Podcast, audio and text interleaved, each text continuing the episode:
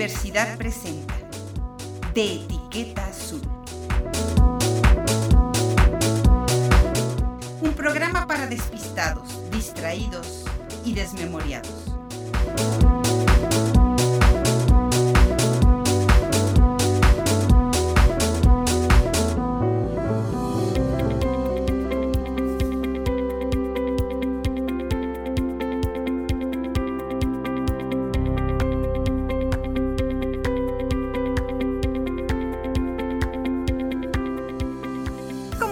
Patricia Flores. Te saludo con mucho gusto desde los micrófonos de Radio Universidad, transmitiendo en De Etiqueta Azul.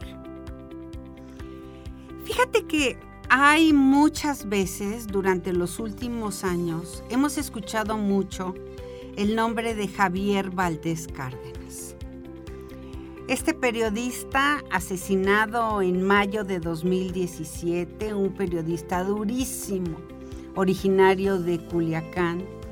Él nace en 1967, lo asesinan prácticamente unas cuadras de su oficina. Pero resulta que Javier Valdés Cárdenas tiene una beta muy peculiar. Él estudió sociología, muy rápido se dirigió hacia el periodismo, se eh, especializó en la cobertura de asuntos relacionados con el narcotráfico. Desde 1998 fue corresponsal en Sinaloa del periódico La Jornada y en 2003, junto con otros periodistas, fundó un muy conocido semanario de nombre Río 12. Pero esta beta que te digo de Javier Valdés Cárdenas tiene que ver con su beta narrativa. Tiene varios libros. Mis Narco, publicado en 2009, Los Morros del Narco, publicado en 2011, Con una granada en la boca, Heridas de Guerra del Narcotráfico en México, publicado en 2014 el Comité para la Protección de Periodistas con base en Nueva York le otorgó en 2011 el Premio Internacional a la Libertad de Prensa. Y este hombre, como te platico, en 15 de mayo de 2017 fue asesinado muy cerquita de sus oficinas. Y es menester y es importante recordar a Javier Valdés Cárdenas en términos de la obra y de la narrativa muy, muy especial, muy poco frecuentada en México. Fíjate, tengo en la mano un libro, así se, se llamaba su columna de Río 12, Mala Hierba. Y este libro editado por Jus, Mala Hierba, la vida bajo el narco, Está además, tiene una selección, es un bellísimo libro y es una selección además de este gran escritor y editor que se llama Antonio Ramos Revillas.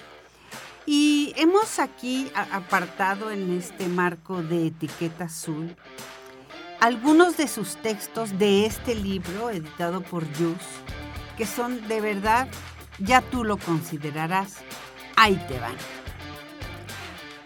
Gracias, balas, se titula este cuento. Le dio gracias a las balas y luego a Dios. Se quedó ahí, hincada. Todavía dibujaba mapas ondulantes el humo del cañón de la pistola. Y ella ahí, con ese llanto que estalló como trueno, y luego se fue apagando poco, poco a poco sin dejar nada, vaciándole los ojos de lágrimas. Y ella no encontró el habla, y no era para menos. Estaba abrazando a su pequeño hermano, y el resto, los otros tres y su madre, tirados en el suelo, ensangrentados. Su padre se quedó unos segundos en el umbral de la puerta, estupefacto, y después desapareció. Sabían que andaba en malos pasos. Tenía rato metido en el alcohol y conservándose en el mismo. Luego se embrutecía y empezaba a despotricar. Gritaba, golpeaba a la mamá, se las mentaba, jaloneaba a los más chicos, corría a los más grandes. Ya se estaban acostumbrando a ese circo de borracheras y cantaletas, de madrazos verbales y con la palma de la mano estrellándose en las mejillas de las mujeres de la casa. Había pasado años de pedas casuales y en familia. Era tierno entonces, ¿sabes? Se le derretían los ojos jugando con los niños. Disfrutaba preparando el desayuno los fines de semana y corretearlos todos los domingos. En aquel entonces, el papá era otro. No era otra persona. Era otro su carácter, era otro su espíritu. Era otro el que ahora se asomaba al umbral de la puerta con el paso marino tambaleante y babeando. Manchas de polvo blanco adornaban su bigote entrecano. Esos ojos brillantes definitivamente eran de otro. No, no del padre que ellos conocieron. Gritos y golpes fueron el colofón de aquel papá amistoso y bonachón. En ocasiones ni hablaba. Ese que se dormía en el sillón de la sala, que despertaba malhumorado y enfermo, era un ser extraño que suplía amargamente al otro que ellos conocían. Esa noche llegó como otras, con una de albañil que le impedía hilar vocales y consonantes. No podía hilar una palabra con otra. Se detuvo en el marco de la puerta en señal de reto. Sin decir nada, sacó la pistola cromada y empezó a disparar. Primero cayó la mamá. Los otros tres alcanzaron en el charco rojo que ganaba terreno en el vitropiso. Orificios en el pecho, en la cabeza, en el abdomen. Iban acabando con sus vidas. Iban acabando con la familia. Uno a uno los vio caer, ya sin vida. Y ella, que estaba en el fondo de la sala, empezó a gritar. No sabía si eran los gritos de negación de aquella apocalíptica escena o el llanto que salía de su garganta lo que hacía competencia con los boom, boom, boom de los disparos que escupía el arma. Pero se mantuvo ahí, en cuclillas. Abrazó a su hermanito de tres años y se abrazó a ella misma. Columpiaba su cuerpo de 13 años y miró que el cañón la apuntaba a ella, sostenido por la mano derecha de su padre. Clic, clic, clic. Parecieron sonidos eternos. Se acabaron las balas. Chingada madre, dijo el tipo. Fueron segundos que parecieron minutos, horas, densidad eterna. La oscuridad que se adueña de todo a las seis de la tarde de un día negro y de muerte. Y él desapareció sin hablar más. Ahí estuvo ella, quién sabe cuánto tiempo. Cuneó su cuerpo hasta el infinito y todo se le entumió. Las lágrimas no cesaron, los gritos sí. Enmudeció por minutos. Su hermano cerró los ojos y no dijo nada. Estaba espantado, tenía el horror en los ojos y en el ceño. Ella nunca pensó que fuera agradecer a las balas por no haber estado ahí, en la recámara del árbol, pero les agradeció. Gracias balas, gracias, gracias. Este es un cuento de, eh, que se llama Gracias balas, que está ubicado en un apartado que se llama Niños de Sal del libro de Javier Valdés Cárdenas que se llama Mala Hierba, como le llamó en vida a su columna publicada en Río 12. Déjame narrarte otro de los cuentos. Este cuento se titula A toda madre. Desde que estaba en la secundaria, su madre lo andaba persiguiendo. Lo sacaba del grupo de jóvenes que se la pasaban fumando y desde la tarde iniciaban el ritual de empinar el codo, secar botes y botellas, y lo arreaba para que se pusiera a estudiar, para que mejorara sus calificaciones. Le ponía tareas domésticas para que no anduviera de chile bola en la calle. Años después, esos que fumaron rale apretaban entre los dedos cigarros de hierba seca y ponían música de ACDC. El olor a hierba quemaba, vencía el aire y se metía en los patios de las casas, de las recámaras, de las escuelas primarias, de las canchas de básquetbol. De ahí lo sacó esa madre que lo baqueteaba. Fue por él y no le dijo una palabra. Lo tomó del brazo y lo jaló y casi arrastra se lo llevó hasta la sala de la casa y lo sentó en el sillón. Y ahí en cortito le puso una buena regañada. Ponte a estudiar, ponte a trabajar, agarra la onda, Betito, le decía la madre de treinta y tantos que parecía de veinticinco. Abnegada, con licenciatura, con posgrado, ama de casa, catedrática universitaria, supo ser profesional en sus labores, pero más madre en el hogar. Betito renegaba y renegando, pegándole talonazos al piso, pateando el sillón y la flaca mesita de madera, dándose puñetazos con la puerta. Eres bien berrinchudo, Betito. Así debería ser para sacar buenas calificaciones y para sacar tus tareas y mejorar en la escuela. Más te vale que le bajes dos rayitas, le advirtió su madre. Pero no le bajó a ninguna rayita le llegó con una pistola que ella detectó de volada. Frente a él tomó la escuadra y en cosa de segundos la desarmó y la metió en el bote de basura. Luego la tiró. Betito se quedó con la boca abierta. ¿Su madre sabía de armas o qué? A los días llegó y ella le encontró una bolsa de polvo blanco. Sin que él se diera cuenta, la escondió. Al día siguiente, Betito estaba desesperado. Se tiró al piso, se puso a llorar. Mamá, mamá, si no le entrego me van a matar. Vale muchísimo dinero. Ella habló, le advirtió de las consecuencias.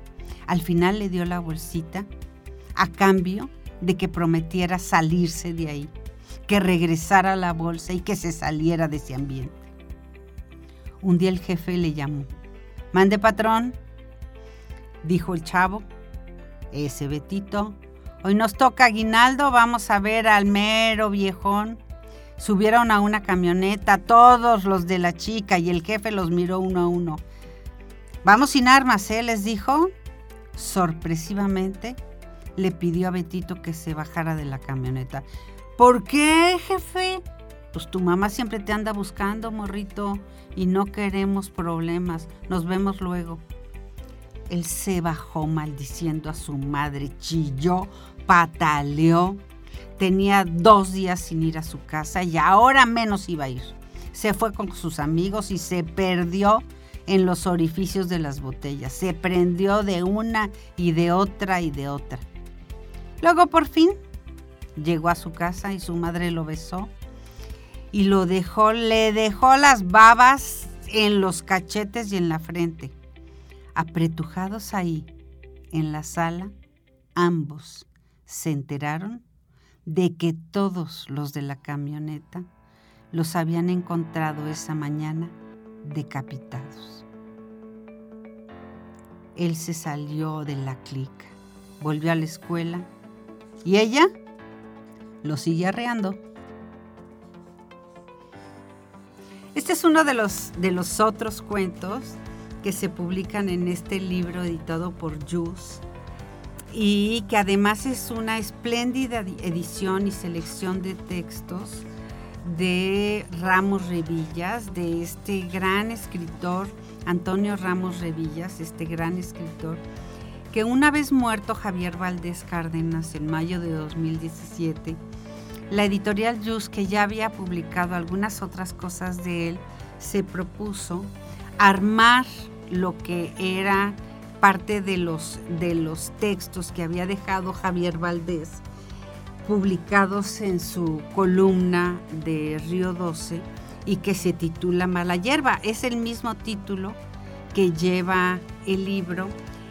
Y fíjate que hay una gran cantidad de textos diferentes Ahí te va uno, ahí te va otro. Este se llama el grupo de los siete. Después de aquella última llamada de teléfono, se había quedado mudo. No sonaba. La voz se oyó fuerte, como un golpe de martillo en la cabeza de acero de un clavo. Cuídate, cabrón, porque en donde estés te vamos a encontrar y te vamos a matar, dijo la otra voz del otro lado teléfono. Eran seis sus amigos, todos de su camada. Los seis estaban muertos y solo quedaba él en la lista negra. Solo él quedaba vivo. Empezó a sudar helado después de esa llamada. No, no supo qué hacer hasta que se lo contó a su papá. Los muchachos vieron algo, le dijo. Tal vez se metieron con alguien pesado. O quizá, no sé, papá, no sé, con una mujer de los narcos. En, o en algún pleito callejero, quién sabe. El caso es que se fueron contra los siete. O al menos con la mayoría de ellos. Y contra todos se fueron. Él era el menor de la familia. Un joven tranquilo, de buenas calificaciones sus amigos no eran una banda de juniors ni tampoco eran vándalos. Se, se juntaban de vez en cuando a pistear, iban de vez en cuando a una fiesta, escuchaban música, iban al mar, daban la vuelta, pero no andaban de desmadrosos. Sí, sí, sí, de vez en cuando, pues algún ligue, algo así. Y los pleitos efímeros que nunca faltan entre chavos, y de esos que se apagan tan pronto como se encienden, que se quedan ahí para ser recordados como, pues como algo chusco, como una broma, no más eso. La bronca, que no se sabe cómo inició, es que empezaron a matarlos uno a uno. Uno por uno, hasta de a dos. Así fue con el Charlie y el Sebas. Todo porque andaban juntos esa tarde, pues por casualidad. Por lo menos, él tuvo la suerte de recibir esa amenaza. No supo de qué se trataba, pero sí que tenía que hacer algo. Tenía que huir, tenía que esconderse, buscar protección, pues contárselo al papá. Y empezó por esto último. Empezó hablando con su papá. El papá se movió con algunos amigos, gente de la policía, de esos que andan de uniforme, disque investigando, pero que tienen contactos con la maña, o más bien que trabajaban para ellos a cambio de una lana. El policía les contó que era una bronca muy gruesa, sin salida, que a todos los iban a terminar matando. Les aconsejó que si podían lo sacaran de ahí, que lo sacaran a la sorda. Y les dijo a la policía, la otra es esperar, a ver si esto se enfría. Pero yo creo que no, esto no se va a enfriar, esto va en serio y van por él, les dijo la policía al papá. Lo sacaron y fue todo una proeza. De madrugada, saltó hasta la casa de atrás de ahí lo metieron en una cajuela de un carro.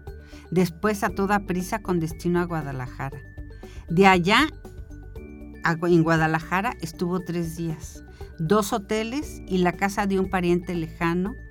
Mucho movimiento para tres noches. De nuevo la madrugada lo sacaron rumbo a Colima. Sus parientes lo esperaban en una casa. Ya lo sabían y hasta dieron pasos en busca de solución. Eran parientes narcos y de los encumbrados. Tuvieron una reunión con otro grupo, los que querían matarlo. Uno de los jefes, pariente del joven, les advirtió, no queremos broncas. Y lo mejor es que ahí la dejen. El muchacho no tiene bronca, pero aún así si quieren darle para adelante, pues nada más digan y aquí nos damos todos con todos. Entonces recularon. Ahí muere pues, no más te digo una cosa, dijo el del otro bando. Si se aparece por allá, por Culiacán, si tan solo pisa el terreno, le damos para abajo. ¿Quedó claro? Y asintieron. Lo sacaron de ahí, de ahí a la frontera, en esa ciudad estadounidense, en una, en una ciudad estadounidense se quedó. Ahí tuvo esposa y dos hijos. Cada año o más vuelve a la ciudad, vuelve a su casa. Nadie avisa. Nadie sabe que viene. Nadie va a recibirlo. Se aloja en casa de sus papás. Va y viene con la familia, pero solo ve a los hermanos y a la abuela. O se queda encerrado. De vez en vez voltea a ver el teléfono, pero el teléfono sigue mudo para él. Ninguna llamada. Es como si no existiera en la ciudad, como si no estuviera. El teléfono enmudece y él se queda sordo y mudo también cada vez que va a Culiacán. Fíjate qué, qué historias. Este libro de Javier Valdés Cárdenas está armado de una manera muy interesante porque primero rescata algunos de los relatos que Javier construyó, eh, sobre todo relacionado con los niños del narco. Y luego está eh, ubicado con los, con los jóvenes y va avanzando el texto hacia diferentes, hacia diferentes eh, temáticas, digamos. Ahí te va la del maletín blanco. Ahí le encargo el maletín.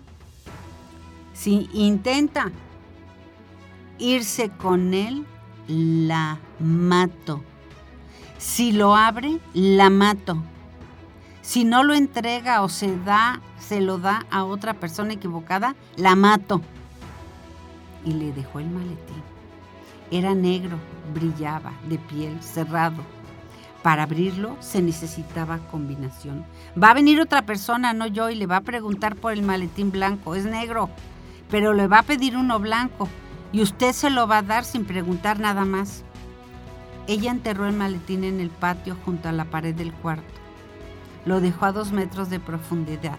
Si alguien carva, lo vamos a oír, pensó. El que le dio las instrucciones encabezaba esa noche a una docena de hombres fuertemente armados. Dos camionetas oscuras se estacionaron en el patio de enfrente. Cuatro de ellos se distribuyeron en las esquinas del lote y ahí permanecieron vigilantes. Los otros dos se quedaron en la camioneta o escoltaron al tipo bien vestido y de sombrero tejano. Se acercaba a paso seguro hasta donde ella estaba. Todos con cuernos de chivo, algunos con escuadras a la cintura. La contraluz impuesta por los farales le impidió ver los rostros. El foco del exterior dibujaba apenas algunos rasgos del interlocutor. El que parecía ser el líder se dirigió a ella. Sabemos quién es usted, quiénes viven aquí, sabemos qué hace, qué hace su esposo y quiénes son sus parientes, sabemos todo. Así que le dejo este maletín. No me lo puede llevar, así que yo no me lo puedo llevar. Así que usted es la responsable, es negro. Espere unos días, tal vez semanas, y vendrá otra persona para preguntar por un maletín blanco. Entonces tendrá que entregárselo, así como yo le estoy entregando el maletín. Nadie hablaba. Algunos permanecieron expectantes, otros no se le despegaban. El chasquido de los dedos terminó con la conversación y la visita. Todos subieron a las camionetas y se fueron. Y ahí quedó ella, inmóvil, el maletín frente a ella. Llegó Juan, su esposo, ella le platicó todo. Coincidieron en que tenían que enterrarlo en el patio, pero en un lugar pegado a la casa, que no vaya a ser que se lo quieran robar. Y los dos y cavaron dos, los dos en dos metros. Pasaron meses, semanas. Nada. Una foto en la sección policíaca de un diario local le llamó la atención. Era él, sin sombrero tejano. Lo reconoció luego de unos segundos. Se preguntó qué hacer, pero luego ya no dudó. Tenía que esperar, pues aquel tipo bien vestido le dijo, que no iría él por el maletín blanco que era negro, sino que iba otra persona, así que había que esperar. De noche llegaron las novedades. Una camioneta con siete sujetos interrumpió la parte apacible de la casa. Eran otros. Uno de ellos se acercó y dijo, vengo por el maletín blanco. Así que lo desenterró, le ayudó su marido, fue él quien lo entregó. Frente a ellos los desconocidos abrieron el maletín, revisaron el interior, lo cerraron y se fueron. Subieron rápidamente a la camioneta y el que habló le preguntó a la señora si quería algo. Le dijo que podía pedir cualquier cosa, una casa, un carro, dinero, cualquier cosa, le dijeron. Ella los miró fijamente. Recordó los meses de angustia y de espera, de insomnio y de miedo. Nada, dijo, no quiero nada. Solo quiero que se vayan y no regresen con ese pinche maletín negro que por sus pendejadas dicen que es blanco. Vamos a un corte, volvemos. Esto es de Etiqueta Azul y yo soy Patricia Flores.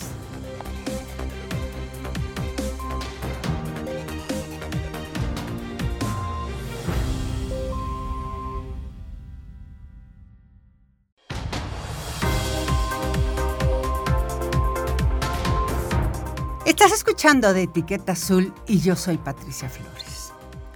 En esta ocasión recordamos a un... No solo es un gran periodista, no solo fue un gran periodista, sino que deja en sus textos plasmada su auténtica capacidad narrativa. Estamos hablando de Javier Valdés Cárdenas. Seguramente tú has escuchado de él este periodista que en mayo de 2017 fue asesinado en Culiacán, Sinaloa. Javier Valdés Cárdenas estudió sociología, pero pues pronto vio que su beta estaba en el periodismo.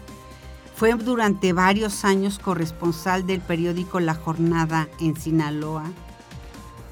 Luego fundó un semanario que se llama Río 12, Destacan varios de sus libros, Miss Narco, Los morros del narco con una granada en la boca.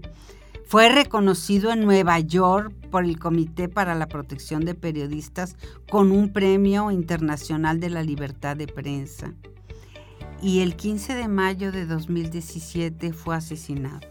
Hoy por hoy se sabe quién lo mató y hoy por hoy sigue la asignatura pendiente. Y este libro es un libro editado por Jus y es un libro muy lindo que recoge muchas de las crónicas que fueron publicadas en vida por Javier Valdés Cárdenas. La selección la hace este gran editor y narrador que es Antonio Ramos Revilla. Y va planteando las distintas versiones de la realidad que Javier Valdés había interpretado. Es posible que para nosotros nos parezca lejano Javier Valdés, pero sus textos nos parecen cercanos, certeros, espléndidamente narrados. Es difícil eh, hacer una separación entre lo que es una crónica y lo que es un cuento corto cuando de la pluma de Javier Valdés emergen las palabras y las letras. Ahí te va este texto, ramo de flores. El plantío coloreaba. No puede ser, pensó. Y dijo, su comitiva iba con él en la suburban. Todas las flores se ven preciosas, pero arreglen esta chingadera porque si no vamos a tener problemas. Tenía que deshacerse de la amapola que estaba sembrada en un enorme predio frente nada más y nada menos que al templete donde iba a ser el evento. Inmediatamente le avisó al gobernador. Estaban preparando la visita del secretario federal de Comunicaciones y Transportes. El evento de la primera piedra de la presa estaba a punto de iniciar pero nadie sabía, o nadie parecía saber, que ahí había hectáreas de amapola. Vete de avanzada, le ordenó el gobernador. Vete para allá inmediatamente y que todo esté listo y que no falte nada. Se fue dos horas antes. Apenas bajaba de la carretera cuando vio a lo lejos las flores bellísimas, emergiendo entre las ramas verdes de la plantación, mostrándose bellas, formando una alfombra colorada que se contoneaba con el viento. ¿Qué hago? ¿Qué hago? pensó. Y se preguntó. Las edecanes que la acompañaban nomás se le quedaban viendo. Los de su equipo de trabajo también. Bueno, pues total que ordenó a los empleados que cambiaran de vista el templete, que lo pusieran de tal manera que quedara de espaldas a la amapola. No disponían de mucho tiempo. Hay que acelerar los cambios. Dijo, muevan aquello, muevan esto, muevan el otro, pongan aquí las mantas. Todo tratando de tapar para que quedara atrás del secretario de Comunicaciones y Transportes ese bellísimo plantío de amapolas pero sus edecanes maravilladas por tanto colorado de esas flores y tan extrañas como fascinantes, empezaron a recolectarlas, acariciaban con delicadeza los bulbos lechosos y quedaron atónitas, quedaron hipnotizadas. Al final, la amapola también es una flor hermosa Hicieron ramos pequeños y nutridos, brincaron entre las plantas, jugaron a intercambiar flores y racimos. Las edecanes reían, festivan entre imponentes de color y hermosas flores. Lo prohibido a sus pies estaba. Ahí, a sus pies, el delito en sus manos. Parapetó el escenario para que aquello que se imponía fuera lo menos evidente. Arribaron el gobernador y el secretario y un séquito de trajeados con radios de intercomunicación, carpetas, maletines, todos corrían tras ellos. El secretario se instaló, poderoso e indiferente, no vio ni de reojo el mar colorado y coqueteó Nada, nada, nada, no se dio cuenta de las amapolas. Callado. No se puede hablar cuando está en pleno discurso el mandatario, ni, ni reír ni llorar. Luego se acercó el secretario al micrófono para leer su discurso, bla, bla, bla, bla, bla, bla, bla. Ya sabes que la política siempre es igual en todas partes, sea en Sinaloa o cualquier otro lugar del país.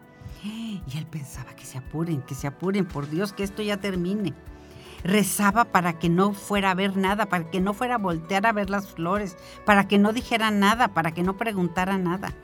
Unas edecanes formadas alrededor del templete, otras cerca del sillerío, repartieron folletos, refrescos, agua natural, nada de desayuno, como inicialmente estaba programado. Hay que apurar los malos tiempos, que se vayan rápido. El evento fue de volada, instantáneo.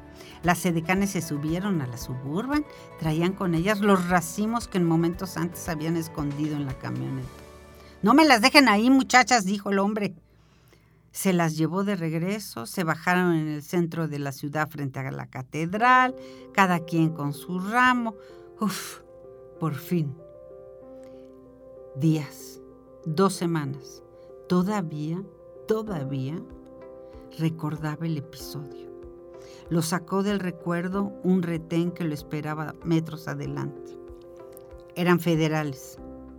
Volvió hacia atrás, vio los asientos y le botó el sudor cuando vio que ahí había quedado un ramo de amapolas en el piso, marchitas y aplastadas. ¿En la maíz? ¿Dónde las tiro? ¿Dónde? Pues en ningún lado, ya los tenía a pocos metros. El policía lo detuvo y antes de esculcarlo, pues claro, era una camionetota. Le preguntó a qué se dedica y él pues a charolear se ha dicho, trabajo con el gobernador. No le gustaba charolear, pero lo primero que hizo fue enseñar su identificación metálica antes de que se la pidieran. Pásele, jefe.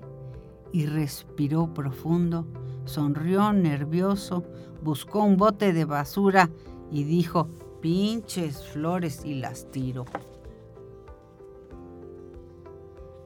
Fíjate, que esta es parte de la narrativa que semanalmente publicaba en su columna Mala Hierba Javier Valdés Cárdenas, que no solo hacía reportaje, sino que tenía una columna precisamente con este tipo de crónicas y todas están reunidas en un libro eh, que está editado por Editorial Jus y que además está compilado por Antonio Ramos Revillas, que se llama Crónicas, Mala hierba, la vida bajo el narco. Y ahí te va una de las historias más simpáticas que tiene este libro. El quesero se llama. Se enojaba con facilidad. Si llegaba a una casa y le decían que no, que para la otra, él siempre respondía a gritos, enojado. ¿Qué? ¿No saben que el queso es para comerse? No para tenerlo aquí guardado, ni tampoco para meterlo en el refri, es para comerse. Y hasta le tenían miedo. Se cuidaban de decirle cosas con tal de que no les dijera nada y que no los empezara a regañar, sobre todo que les empezara a gritar. Chingada madre, ¿cómo que no me va a comprar, oiga? ¿Y si ya van dos semanas que no me compra? ¿Qué? ¿Qué le pasa? ¿Así va a seguir? Pues yo aquí voy a quedarme hasta que me compre. Y así llegaba. Queso fresco, asadero, requesón, queso de rancho, queso fresquecito, queso de cabra, doña, ¿va a querer su queso? Queso panela, le traigo de las carboneras, queso asadero, casero, limpiecito, recién hecho. Así empezaba, suavecito. Pero sus clientes ya lo conocían, sabían que pasaba de ahí. De ahí se iba del grito al regaño, al reclamo y en ocasiones que no le hacían caso, habría que ver. ¿Qué, doña? ¿No va a querer su queso? Esa era su frase en el umbral de la puerta. De ahí en adelante había que ver. No era una pregunta, ni era un ofrecimiento, era una exigencia. Don Ruperto lo escuchó a lo lejos. Ya le habían contado, ya sabía. El quesero es un majadero y es un gritón, decían las señoras de la calle. La mujer, la esposa, tranquila, ella siempre prudente, apacible. No, hombre, no pasa nada. No es mala onda, no es mala intención, no te fijes, le decía su marido. Pero a don Ruperto no le gustaba esa onda. No estaba conforme. Sentado ahí frente a su casa, en el porche de la casa, le llegó la voz fuerte y enérgica del vendedor que más bien parecía capataz de jornalero de campos hortícolas. Él ni volteó a ver. Siguió detrás de las hojas del periódico que parecía que estaba leyendo. Ignoró los movimientos y las estridencias del quesero, o al menos eso aparentó, pero siguió atento, muy, muy atento, todo lo que el quesero estaba haciendo. Por eso pensó en ponerle una trampa. Esa mañana no iba a estar su esposa. Eventualmente le compraba al quesero, pero esta vez no le iba a comprar. Sabía que iba a recibir las respuestas de siempre y que se las iba a esperar tal y como lo hacía su esposa. Solo que en esta ocasión la respuesta iba a estar en sus manos. Esa, esa era su estrategia. Escuchó al vendedor a una cuadra tocando las puertas con el puño cerrado, a gritos, casa por casa. Quesos, quesos, doña, ¿qué? ¿Qué? ¿No me va a comprar? ¿No me va a comprar quesos? Requesón, fresquecito, asadero, de carboneras, panela, queso fresco, ¿qué? ¿Qué? ¿No me va a comprar? Y él se sentó en la mecedora en el pequeño porche que la casa tenía en la parte de enfrente. Fingió seguir devorando su periódico calladamente concentrado.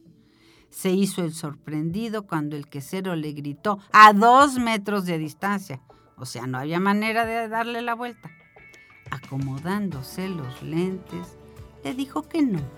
No, gracias, muy serio, sin descortesías. ¿Por qué no? le dijo el otro. Es que no está la señora y ella es la de la lana. ¿Qué? ¿Entonces usted no trabaja o qué? Óigame. No, no, fíjese no tengo trabajo fijo.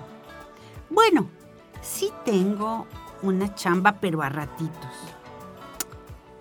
Y como que el de los quesos se intrigó y le dijo, pues, entonces, ¿a qué se dedica? ¿Qué es un bueno para nada? ¿Qué? ¿Qué hace?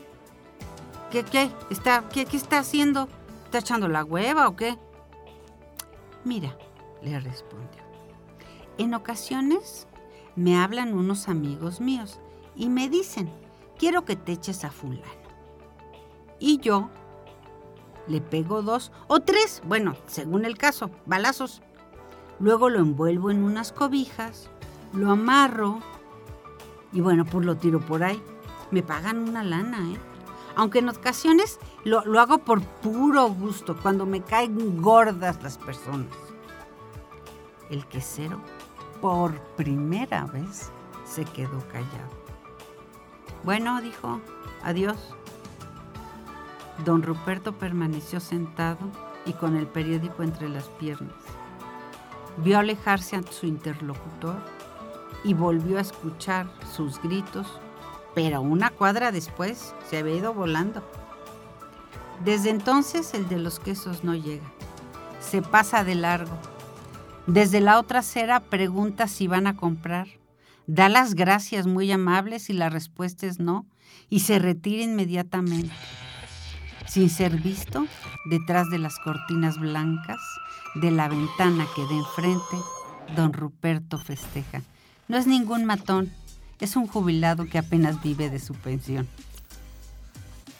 Este es parte del libro Mala Hierba de Javier Valdés Cárdenas, que tiene una cantidad de relatos bien interesantes y que lo que se plantea es ¿Cómo, ¿Cómo se lee la vida en un lugar como Culiacán?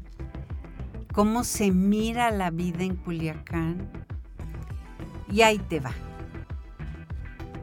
En este México, en este México, donde efectivamente hay muchos personajes de plomo. Y esta se llama El Bailador. Era un fiestononón. Y él, con su fama de bailador, no podía faltar al rancho Las Alamedas. Su propietario le decían el zumbidos. Pues estaba de fiesta, era su cumpleaños. Todos ahí en el salitre conocían esas fiestas. Era onda de banda, de música norteña, de pisto, de comida abundante, de cincho. Sábado en el pueblo, expectación y alegría por el festejo. Las mejores ropas, el pantalón de mezclilla de los domingos, guaraches nuevos, las mujeres con su peinado, con esos vestidos largos y con olanes y los zapatos que solo sacan cuando hay baile en el rancho. Desde temprano las troconas del año, rondando por el lugar las camionetotas de la policía, incluyendo las de partida local, se reportaban con el patrón para felicitarlo. Aquí, jefe, aquí a sus órdenes, cualquier cosa. El cumplido era correspondido con su respectivo moche. Había una fila impresionante para abrazar al cumpleañero los que permanecían sentados solo estaban esperando que fueran menos los de la cola. Los que estaban en la cola deseaban llegar a apretarle la mano al patrón y palmearle el hombro, que es como se abraza en los ranchos. Y ya con la música y la comida servida, empezó el borlote. Ramón, el que fue síndico del Salitre, famoso por su capacidad para mover los pies y las caderas a la hora del bailongo, estaba que no cabía en su silla. De un lado su mujer, del otro lado los hijos. Frente a él, en la otra mesa, Felipe, su contrincante de baile, a quien siempre vencía. Así eran las fiestas del salitre. El cumpleañero se dirigió a ambos con la mirada y luego se acercó Los dos se pusieron de pie, en posición de firmes, como para recibir instrucciones. Los tres hicieron una bolita y el festejado les lanzó el reto. Un millón de pesos al que aguante más. ¿Cómo la ven? Uf, les brillaron los ojitos. Les pusieron alas a sus piecitos, surcados por la tierra y el viento, envueltos en guaraches seminuevos, se pararon en medio de las mesas y de las decenas de invitados y empezaron la puesta. Y empezó el baile. Primero la tambora, con el sauce y la palma, ¿no? Después, pues el sinaloense. Luego vino Caminos de Michoacán. Luego, pues ya sabes, el quelite. Luego vino el manicero. Luego, Loba de Mar y otras. Luego el grupo norteño, Camelia la Tejana, Las Nieves de Enero, se pusieron románticos y ahí vino Nocturno a Rosario, la banda del Carro Rojo y así se fue la fiesta. Nadie despegaba la mirada de aquellos dos que no paraban de bailar y la música no paraba de sonar. Y luego la medianoche, más lentos, más rápidos, pies cansados, arrastrándose a veces en la tierra muerta, rostros de verdad cansados. Eran las dos de la mañana y bueno, pues ni modo, ya había menos invitados, pero presentes la mayoría todavía dispuestos a ver el desenlace. Muchos a eso se quedaban. Los bailadores seguían ahí, mirándose a veces y agarrando viadas solo para conservarse en pie. Los gritos de algunos familiares sirvieron para animarlos. Los cambios de música y de ritmos los despertaban a las 3 de la mañana. Ya eran las 10 y el baile seguía. A las 5 ya no podían. Eran las 5 de la mañana. El manicero parecía más bien por diosero y se marchitaban con el sauce y la palma junto a aquellos movimientos que ya habían dejado de lucirse. A las seis, seis de la mañana, en medio de botes de cerveza vacíos, de platos de comida tirada, Felipe cayó al suelo. Cerró los ojos como para no ver su derrota. Estaba dormido y muerto de cansancio. Sus pies ya no tenían alas. Bueno, ya no ni siquiera lo sentía. Así que Ramón se detuvo con aquella escena. Victorioso, le alcanzó la maleta a uno de los ayudantes del zumbidos, quien ya no se quiso levantar de lo borracho que estaba. Ramón entravió el estuche, vio los billetes acomodaditos, los logró rozar con la primera luz solar, sonrió y se llevó su maletín con los pies arrastrando donde apenas podía y caminar. Este es parte de los relatos que se publican en este libro titulado Mala hierba, la vida bajo el narco, del periodista Javier Valdés Cárdenas. Este este hombre que de quien sabemos muchísimas historias como periodista, pero que se conoce muy poco toda la relatoría basada en su enorme capacidad para escribir. Este es uno de los libros más estremecedores de los últimos años y también uno de los más interesantes. De verdad es un libro extraordinario. Es la crónica claro, necesariamente fragmentada de la violencia del narco en el norte de México, en la frontera. Es la crónica de la experiencia de ese acaecer casi doméstico, violento, tal como se manifiesta cotidianamente en aquella zona del país.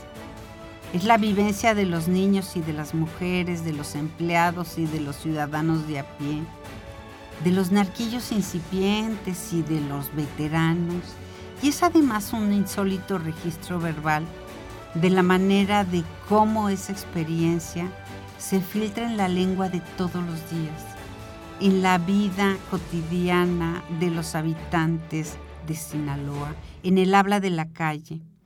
Y sin duda con este libro Javier Valdés Cárdenas entra de manera definitiva en la historia de la crónica y sin duda lo hace de manera sorprendente. Ahí te va lo que se titula como carne asada.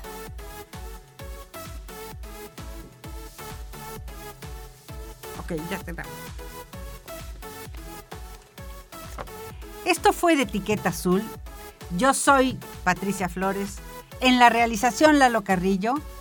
Y te hemos dejado parte de los testimonios y de las crónicas escritas por este gran periodista, Javier Valdés Cárdenas, este libro titulado Mala hierba, la vida bajo el narco, que es un libro que parece un libro de cuentos, que es un libro que parece una reseña con crónicas, pero que lo que retrata es la vida de muchos lugares de Culiacán y de Sinaloa. Valga este espacio de etiqueta azul para hacer un pequeñito, pequeñito homenaje a uno de los más importantes narradores y cronistas de esta época, Javier Valdés Cárdenas. Esto fue de Etiqueta Azul y yo soy Patricia Flores. Nos encontramos aquí mismo la próxima semana. Por lo pronto, yo te digo que hoy es día de mi cumple. Te deseo que tengas un súper buen día. Lalo Carrillo, gracias por tu apoyo y por tu ayuda. Nos encontramos aquí mismo la próxima semana.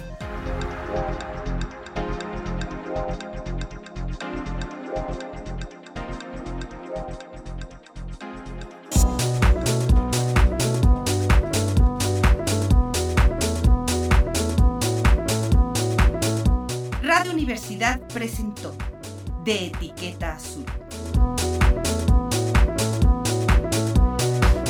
Un programa para despistados, distraídos y desmemoriados. En este espacio, la próxima semana.